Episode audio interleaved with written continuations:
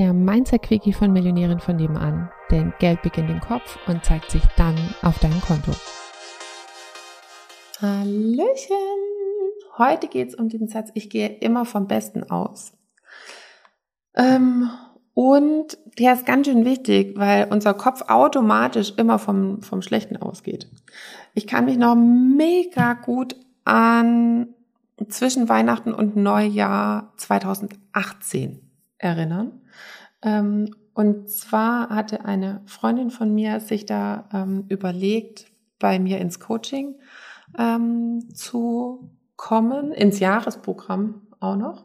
Und das waren damals 50.000 Euro Invest.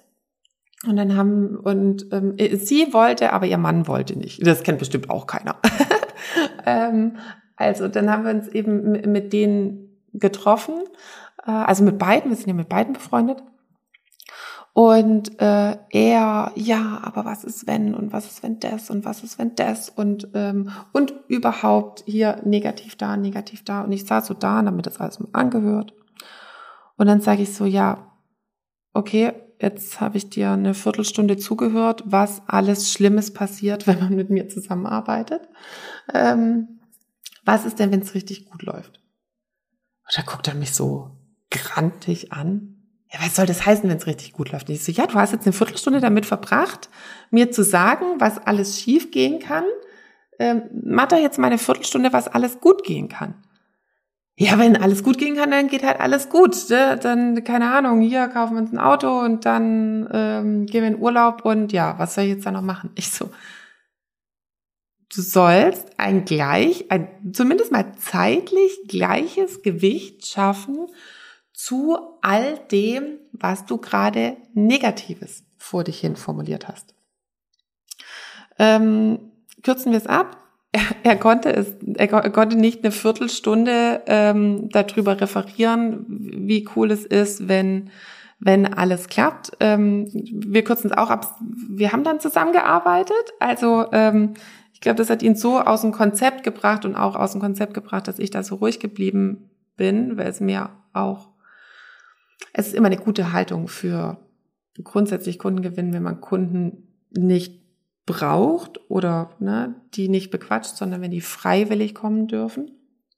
Ähm, aber das ist wieder ein äh, anderer Mindset-Quickie. Ähm, worum geht's mir? Dass du, wenn du immer vom Besten ausgehst, heißt nicht, dein Kopf wird automatisch immer dahin rennen, was alles passieren kann. Und das ist gut.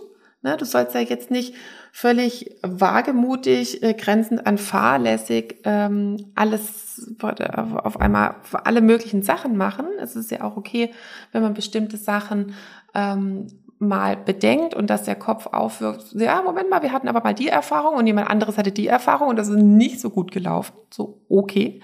Ähm, und dann ein zeitliches äh, gleiches Gegengewicht zu setzen und zu sagen, so, jetzt hast du ähm, praktisch eine Stunde vor dich hingeschimpft.